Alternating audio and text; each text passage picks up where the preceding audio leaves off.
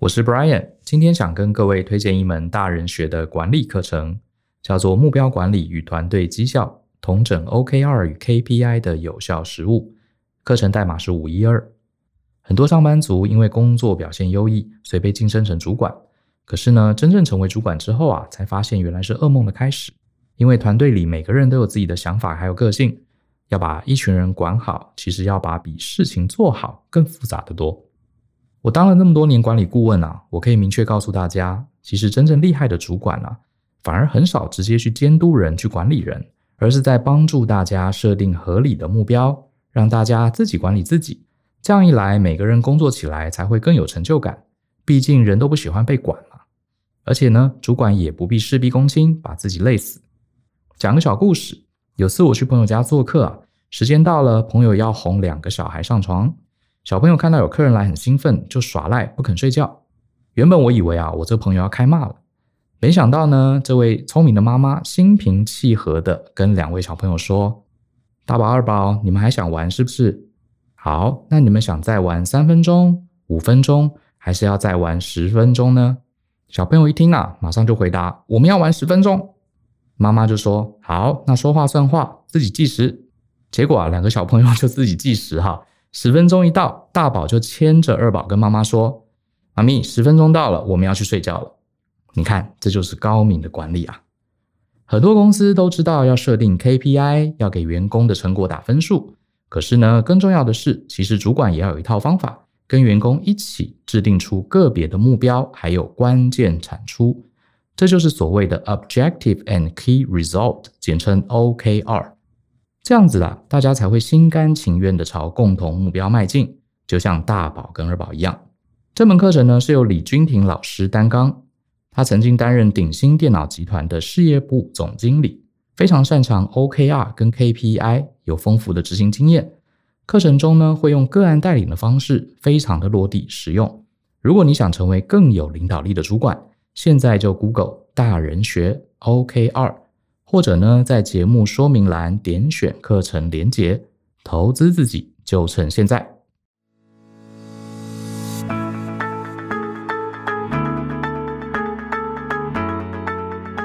欢迎收听大人的 Small Talk，这是大人学的线上广播节目。我是 Joe 张国阳。大人学啊是个分享成为成熟大人必备学问的知识平台。我们长期分享职业发展、人际沟通、个人成长、商业管理以及两性关系等等的人生议题。那欢迎大家可以多多关注。此外呢，如果你喜欢我们的内容，那欢迎啊在下面留言分享你觉得很棒的地方。尤其呢，也欢迎你分享给其他的亲朋好友。那在今天的节目中啊，我想要来回答一封读者的来函。那这位读者呢，他其实是个大学生啊，我称他叫做小易。他提出来的问题啊，虽然是跟学校啊做报告分工有关的问题。那我们的听众可能大部分都不是学生啊，大部分可能都是上班族啊，甚至可能是一些白领阶级的主管。可是呢，我相信大家就算是在职场之中，一定也会碰到类似的分工问题，所以我觉得啊，诶，分享出来，一方面可以回答小易的问题，一方面呢，搞不好对一些上班族的这个朋友们啊，也可以有一些启发。那首先呢，我先把小易的信啊念给大家听。他写说，呃，大人学团队的大家好，我是一名大学生。那我最近呢，反思了在学校里头团队合作的经验，发现了一个持续存在啊，却不知道如何改善的问题。因此呢，我想写信询问有没有改善的方法，或是呢，其实是自己根本搞错问题，所以一直无法解决。那状况呢是这样的，我们的作业啊，内容通常是要分析某件事，找出问题，提出自己的规划，然后上台报告。那有几次经验之后啊，在团队合作里头，分工不是大问题，大家呢通常都能讨论出公平的分工方式，并且呢接受自己被分配到的工作内容。那除此之外呢，也会设定好完成的期限。这样呢，看似啊，大家好像把一切都谈好了，但是呢，分工的结果有时候还是令人不太满意，因为呢，分工的品质啊难以保证。例如呢，可能缺乏架构，然后内容呢可能都是复制贴上，简报呢可能根本就没有重点。这时候呢，看到成品，身为组长的人呐，就会负责花心力去纠正问题，并且呢提出建议改善。可是呢，因为都是同辈嘛。并且呢，因为做得不好，可是呢，毕竟有在期限之内做出来，合乎之前的约定，所以就很难啊，以一个管理者的角度或者是身份去要求别人。因此呢，通常改的幅度很有限，或者是呢，大家有时候呢就睁只眼闭只眼就算。那就我个人的体验跟观察，这样子缺乏对工作品质的共识，长期下来啊，容易私下引起抱怨，伤害感情，导致团队不想做事。常常大家啊聊到这个超级猪队友，都有愤怒，而且呢都充满了共鸣，也都认同讨厌猪队友的原因和他们做了什么事情啊被当成团队里头的猪队友。例如呢不太做事啊，搞消失啊。可是也有一些属于普通猪队友的，他却没有自觉。例如呢他可能缺乏想法，容易状况外，或者制作的内容很粗糙。所以针对上述的问题啊，那我想说，如果大家能够事先沟通。并针对工作品质的要求，或许呢就能改善。可是因为作业的内容啊，每次都是新的主题，而且难以量化，所以不知道该如何讨论。所以我就想询问啊，有没有什么讨论或者是改善这个问题的方法？那谢谢播控阅读，并且祝事事如意。好，那我想听众朋友大部分也都在学校，对不对？待过很长一段时间。那我们呢，在学生时代做报告嘛，那对于这个小易提到的状况，我相信一定不陌生。甚至不要说在学生时代做报告，你进了职场，你搞不好都会发现你周围很多很多的猪队友。可是呢，你自己对不对？你自己不是主管啊，你也没有这个组织给你的权利，所以你就发现我到底该讲还是不讲啊？我到底该怎么影响他们啊？或者我到底对不对？就算我是主管啊，我是一个小主管，那我到底你知道该不该用我的这个权利，或者我的权利到底该用在哪里？那更惨的是啊，更惨的是就是。你知道，大部分的主管或者是同学啊，在学校的同学，或者是呢参与类似这样的一个分工啊，尤其这个分工，他可能你知道彼此没有一个很明确的阶级，你会觉得说，哎，明明我们讨论啊，讨论了分工啊，然后呢，大家就带各自带着这个呃，我们原来讨论该做的事情，各自回去做嘛，做出来了很麻烦啊，大家就算你知道乖乖的把东西做出来，而且在期限之内做出来，你发现这个品质啊，真的是参差不齐。好的呢，那个真的可能很好，可是烂的也确实真烂啊！你就发现，在这样的一个团队合作中啊，你个人很努力，这是没有用的，因为别人啊，比方说你跟三个伙伴啊，总共四个人一起合作，你很努力，可是另外三个伙伴啊，东西做出来很普通啊，不要说烂哦，就普通，统合起来其实也是烂东西，因为你就占那四分之一嘛，所以呢也是烂东西，而且就算啊，你在这样的一个呃场域中。你是一个小组长啊，大家都说哦，你你是小组长，你发现大家也不一定会乖乖听话，所以最后小组长啊，反而是那个气得要死的人，对不对？而且通常小组长也是那个最在意啊，最在意成绩或者最认真的那个人。最后呢，可能你要求，可是大家做起事来心不甘情不愿，然后互相啊埋怨，互相抱怨，所以呢，要就是最后啊，东西你知道很随便的出去，然后彼此呢没有一个人开心，不然呢就是呢你这个小组长最后累得要死。往往呢，就是事情最后一天啊，大家好不容易把东西给你了，然后你呢就只好你知道啊，半夜熬夜，然后一直做到天亮，好不容易做到一个你觉得啊可能有六十分的东西，那怎么办呢？那呃我也得说了啊，小易的状况或者是其他听众的状况，毕竟每个人的这个团队的组成啊是不太一样的，所以呢，我大概想到了四个面向啊，四个面向可以来去呃尝试处理。那当然有一些可能你知道很完美，可是你不一定做得到。那有一些呢，它可能相对不是那么完美，可是呢比较容易进行。所以呢，我们就一起听听看啊，你也可以思索看看，如果下一次你碰到跟小易一样的状况，或者是呢你在职场上面你是一个有责但是无权的一个主管，哎，你到底有什么方法可以来思考？好，那第一个方法，我觉得这是所谓最简单粗暴的方法。好，那我也承认啊，不是所有人都有机会用上。但是如果可以的话，这会最完美。那这个简单粗暴的方法是什么呢？就是你从一开始你就有意识的只跟有能力的人合作，意思就是你直接就找那个可以把事情做到好的同学一起合作。因为我相信嘛，大家在一起上学，第一学期你可能不知道，第二学期、第三学期谁大概啊谁的程度大概在哪里，有什么样的能力，有什么样的专长，我相信大家多多少少心里是有数的。那如果你诶是能力好的那一群，那有可能你就可以自己啊。如果老师让我们自己挑组员的话，那你就尽量去找那些你知道能够把事情做到位的人，那我是觉得这是最一劳永逸的。那你是上班族，我觉得也是一样。老板丢一个工作给你，如果老板没有明确的啊、给你一个组员的一个清单，那当然我一定啊先优先列一些我觉得可以把事情做到位的名单，然后我问老板，哎，老板，哎，这个事情我可能一个人没办法搞定啊，我有没有机会跟那个小李跟小赵啊一起来搭档？哎，有可能对老板而言，你知道谁来参与都没差。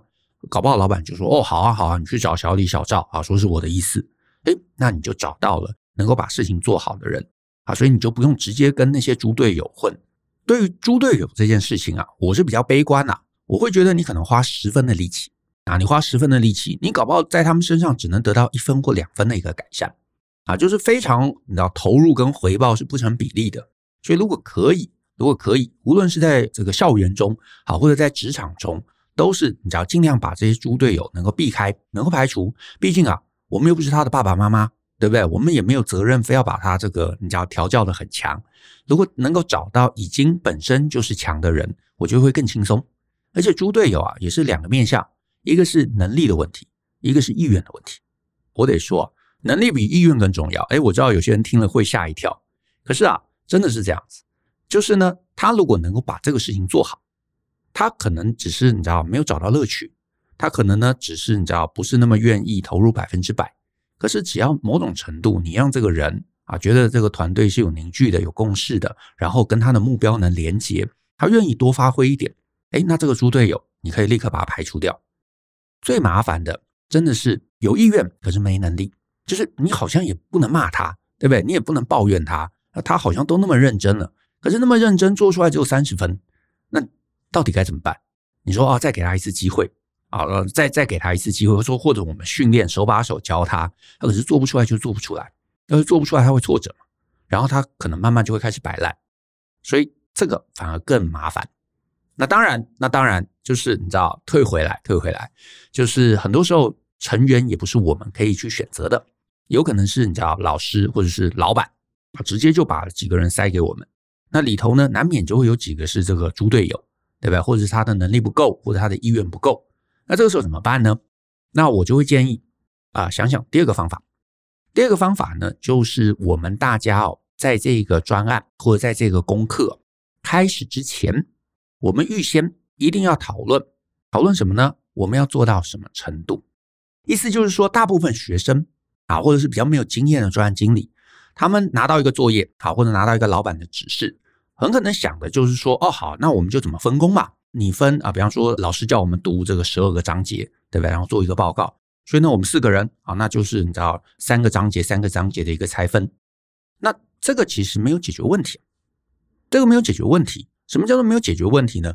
因为就算啊，这个不同的科目或者是不同的报告，其实啊，虽然内容不同。啊，有的可能要做实验，有的可能只是读书心得，有的可能要去查一些资料，都有可能。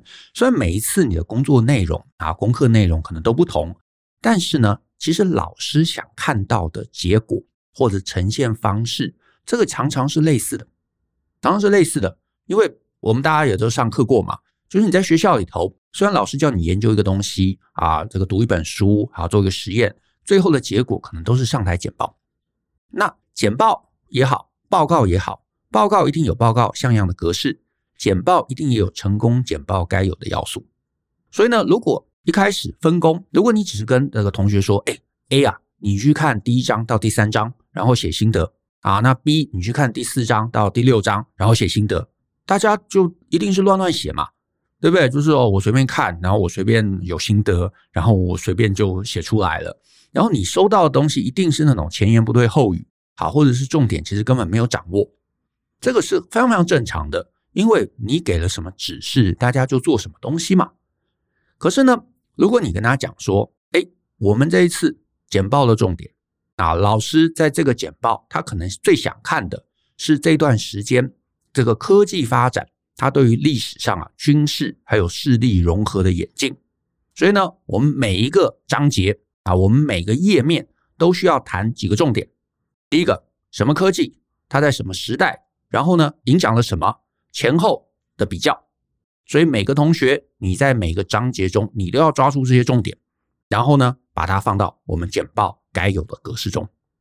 哎，这样有一个好处，同学有做没做？因为你有一个明确的一个结构跟规范，所以呢，我们最后验收起来会相对容易啊。你你东西收到嘛？你是不是知道这个格式？对不对？你看的是这个呃哪一个时代？那那个时代到底有发生什么重要的事情？你有没有掌握到？然后呢，呃，我们希望要呈现的这个呃前后的比较，哎，你有没有做出来？有，好，那 OK，那可以验收啊。没有，那对不起，你没有符合我们一开始讲到的原则嘛？那我就只好请你再改写、再调整，甚至是呢，哎，你有可能担心说时间不够。因为大部分这个你知道，学校做报告，所有同学都是压到最后一天，所以呢，你可能会在 deadline 收到一个很烂的东西，可是你发现没有时间改了。所以呢，如果你是一个小组长，你甚至要把这个验收的期间呢，稍微往前提一点，甚至中间，哎，我们大家就要聚会，来看看你手上的东西如何。如果你哎中间啊，比方说我们总共有一个月的时间，哎，这个十五天，哎，我们来开一个会。那大家把各自手上的东西拿出来啊，这个东西有可能很完整，那当然太棒。有可能呢，还只有一个一个起头，那也没有关系。那至少我们大家互相交流一下嘛，看看你起的头是不是符合我们原来研讨的那个方向。甚至有可能原来研讨的方向，因为我们还没看书，所以我们可能也是一个大概的猜测跟一个揣摩。可是真的看了书，诶，有可能我们互相发现，其实真正啊这个书里头的一个重点，可能是在别的东西上。哎，那我们是不是要做一些方向上面的调整？那都可以在中间呢来做出一个界定。最怕最怕就是说，你中间你做一个小组长啊都不闻不问，然后呢等到最后一天你去收资料，那你一定会收到东西啊。我我坦白说，你一定会收到东西。问题这个东西能不能用？通常是不能用的啊，通常不能用的。然后呢，那不能用，不能用，当然你就很困扰啊。你要大家改，大家心不甘情不愿；你要自己做，你也心不甘情不愿。所以呢。中间你要有一些茶喝啊，中间你要有一些茶喝，然后事前大家一定要讲出来，一定要先讨论我们最后做出来的东西格式、内容的重点、样貌应该是如何。所以有做到那就验收，没有做到那就要求，那别人呢也就不会觉得呢你好像是刻意找我麻烦。那再来啊，方法三就是呢，有没有可能我们在派工之前，你先呢？考虑一下交接啊，适合交接的一个设计方式。这意思是什么呢？就是啊，有时候啊，大家交出来的报告，我们会对那个结果不满意，实在是因为啊，中间有很多灰色地带的工作没人做。哎，这个在职场上面的分工也很常见哦。那我就用啊，一样用小易的状况来举例子啊。那我相信所有人都可以听懂。就是呢，我们在学校做报告，那大家呃没有什么职场经验的。一定是啊，如我下面提到的方式分工，就是刚刚说嘛，老师说，哎，这个这本书要读十二章，那我们有四个人，好，那就一个人看三章嘛，十二除上四，不就是三章吗？所以 A 你负责一到三，B 你负责四到六，C 你负责七到九，啊，D 你负责十到十二，哎，很公平，对不对？然后大家就各自领去，各自读，然后读了之后就各自写报告。那我这边先不假设 A、B、C、D 是很混的人哦。我先假设这 A、B、C、D 这四个人都很认真啊，他们都把自己各自负责的章节认真看完了，然后呢也认真写出自己的部分。可是你会发现啊，这样的一个分工，大家各自写各自的一到三、四到六，对不对？七到九，各自会把各自的那一小块掌握的很好，可能控制的也不错。可是你组合在一起，你就一定会发现出现问题。因为呢，三跟四的一个你知道跳接一定是很生硬的，就是明明一二三好像讲了一个重点，可是四五六就讲别的事情了。那为什么你知道从前面这个起承转合连不上啊？就是前面明明讲 A，为什么到中间变成讲 B，然后到了在后面讲 C 讲 D？这对整个啊整个假设我是一个老师，对不对？或者我是假假设在职场中我是一个老板，我说话一个东西。对，每个每个小块好像都有认真做，可是组合在一起，它的味道就不对，它的味道就不对。前面的起到中间的承转合根本接不在一起，那问题在哪里？因为没有人负责交接的连接嘛，那那个那个交接的连接就是灰色地带啊。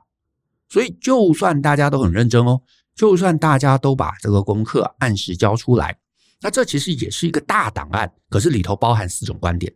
那这个你知道，没有一个整合观点，没有一个统合观点，四个很认真写的观点，其实这就是烂透的报告，这就是烂透的报告。这个这个时候你就很为难，尤其是大部分的这个呃小组长啊，他也没有什么职场经验，他可能就是等到最后啊，大家要整合的那一天 day one，然后才去催大家。我刚刚前面也提嘛，所以大家交来了，然后你你集合在一起一看，哇，这东西你知道根本前言不对后语，怎么办？你要大家改。大家觉得，哦，那不是我的范围啊，那那个是对不对？第四章他们应该要改的啊。我一二三，我觉得我写的很棒啊。对，你叫 B 改，他 B 觉得那 A 跟 C 根本也不跟我对不对整合啊？那那个不行啊，我我做不到。所以你就发现大家互相推来推去，不然呢，最后就是谁赖皮嘛，对不对？一匹天下无难事嘛。好，那那赖皮的就不做嘛，那标准高的就减去做嘛。所以委屈就从这边来。那标准高的一定就觉得标准低的人是猪队友嘛？那猪队友就觉得，嗯，你干嘛标准那么高？我们现在这样子也是可以教啊。所以我觉得一个比较简单的做法，就是比较完美的做法是，你一定要有个人呐来负责整合啊。那比较简单的方法是啊，你之后分工的时候啊，请务必把后面交接的部分也考虑进去。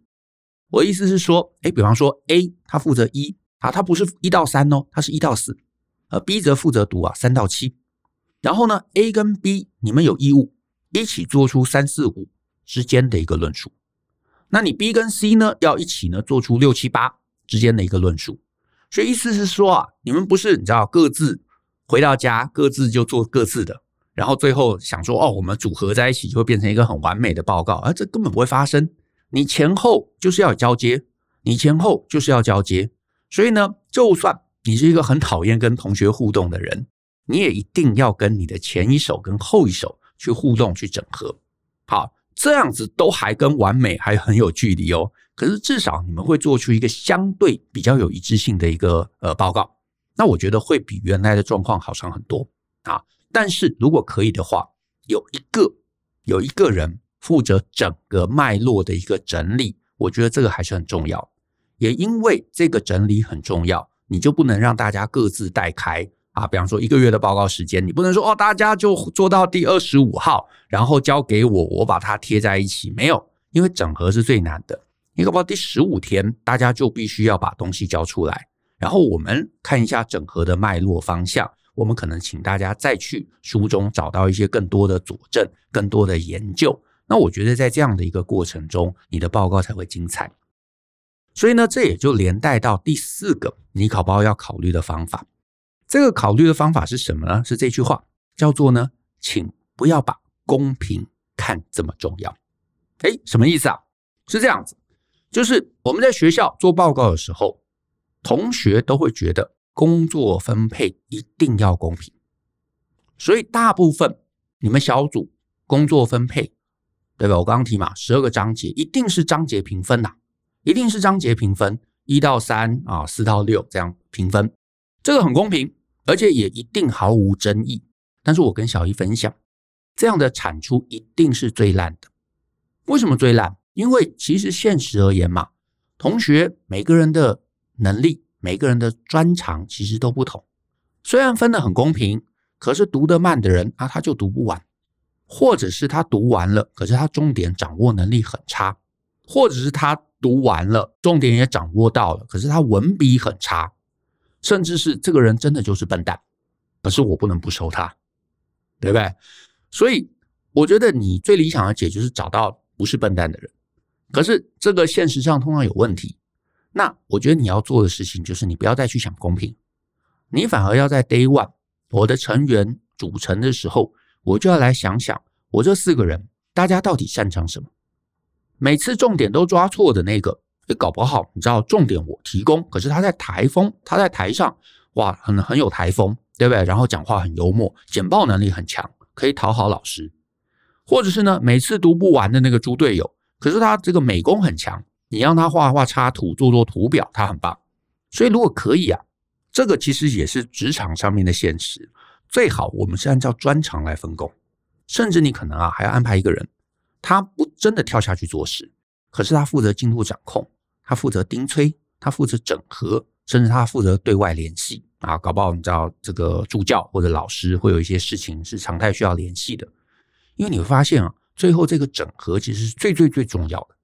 你只要随便从书里头抓些关键字，填些肉，这个超级简单呐、可是风格一致，论述一致，而且让这个论述啊，它是用一个精彩的方式呈现。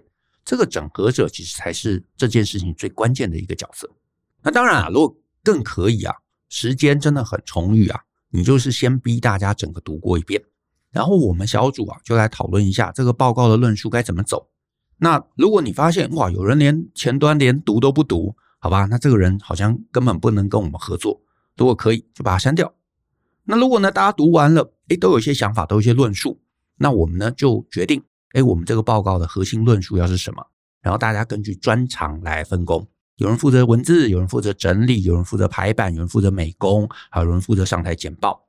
那当然，负责上台简报的人最后可能要看过一遍，他可能还要在内容上做一些微调，做一些统合，做一些整理。这样子，我觉得这个报告它才会是安全的报告。啊，那当然，我也承认啦，现实面有可能不能那么完美，因为呢，一定会碰到一些人情压力啊。碰到一些现实问题，你得考量。可是呢，前面四个方法，我会觉得你能做到多少，你就尽量。你做的越多，你们的报告就越完整，那大家呢也就越不会互相埋怨。而且呢，这个问题不是你今天在学校会碰到，你将来离开学校进了职场，这个问题会更现实、更血淋淋啊！那你一定要想找到一个方法，找到一个适合你的方法来处理，不然呢，你就会发现。你永远没有办法团队合作，你永远只能一个人单枪匹马。那我觉得呢，你对于将来职场的一个适应啊，就会辛苦。所以大概这四个建议啦。那如果呢，听众你呢是在职场上面啊，你是一个上班族，你是个主管，你也常常遭遇这些困扰。那我希望这四个方法可以给你一些启发。那如果你觉得呢，哎，还想要更具体、更完整的，那我倒是建议你啊，可以来上我们两堂课。第一堂课啊，叫做专案管理一日特训班。这堂课啊，会教你怎么从一个专案经理的角度出发啊，怎么规划，怎么执行，怎么面对变动，怎么去把管理上面的人事、实力、物、钱呐，全部都统合啊，让你可以看到目前的变动以及怎么去影响别人。那第二堂课，叫做流程设计与跨部门沟通。这堂课，是把你定位成是一个主管，教你呢一个主管。该怎么样在一个跨职能的团队下面设计出一个好的流程、一个好的做事方法、一个好的游戏规则，让不同啊不同背景的大家是有办法同心协力，而且呢把事情做好，而且呢大幅降低跨部门沟通上面的困扰。总之啊，这两堂课都跟怎么调度、怎么规划、怎么管理、怎么跟催，以及怎么让团队快乐工作有关。所以呢，这个推荐给大家。那当然啊，如果你不想上课，那也没关系，就好好透过做报告的过程来磨练自己的管理能力，我觉得也是不错的。因为这些训练啊，我觉得在学生时代啊是最适合累积的一个时代。因为等你出了社会，你就会发现职场的老板、职场的客户啊是非常难搞的，他们啊可能未必像教授这么好说话。所以如果能够在学生时代啊就把这个技能能够培养起来，那我觉得啊会受用一生。好，那我们今天的节目啊就到这边。那也谢谢大家的收听。如果呢你喜欢我们的节目，欢迎分享给亲朋好友，尤其欢迎啊大家在节目下面留言，给我们一些鼓励吧。那我们呢就一起相信、思考、勇于改变，大家一起学习，能成为成熟大人的各种必备学问。我们下次见喽，拜拜。